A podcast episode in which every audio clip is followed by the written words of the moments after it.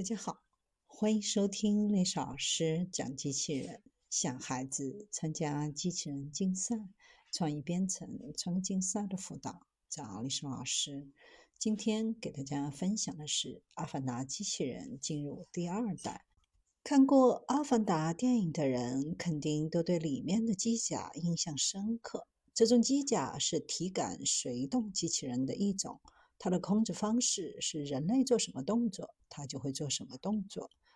这种体感随动机器人又用作人类的载具，所以说也可以看作是一种机械外骨骼。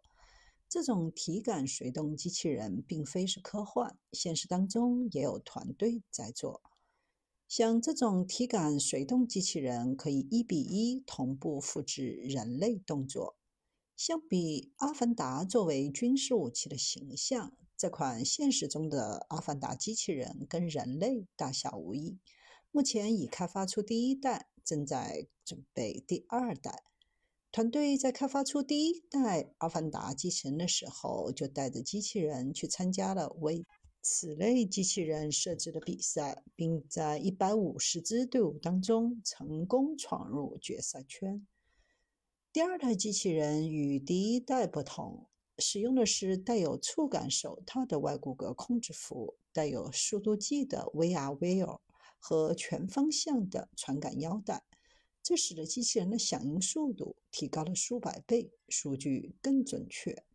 第二代机器人的目标是更加灵活和健壮，也有更大的移动自由度，希望它可以成为一个更有效率的机器人。比如更好的腿部平衡、更强壮和灵活的上肢。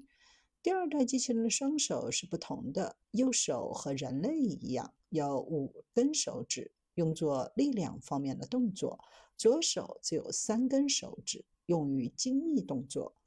以及更加真实的脸部反馈，包括双耳麦克风，允许 3D 音频采集，加上扬声器传递操作员的声音。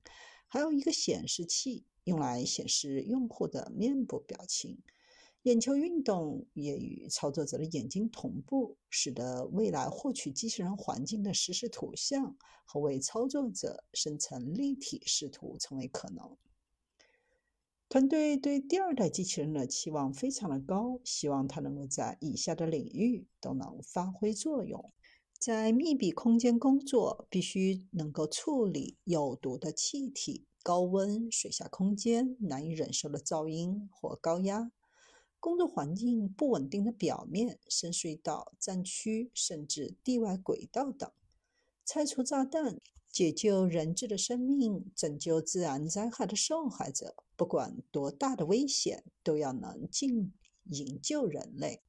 太空和深海探索可以由任何人从任何距离操作，而不受辐射和压力的影响。利用世界任何地方专家的知识和技能，远距离绝对精确地提供个性化和专业化的护理，突破限制我们的物理障碍，进入多变的领域，创造今天无法想象的新就业机会。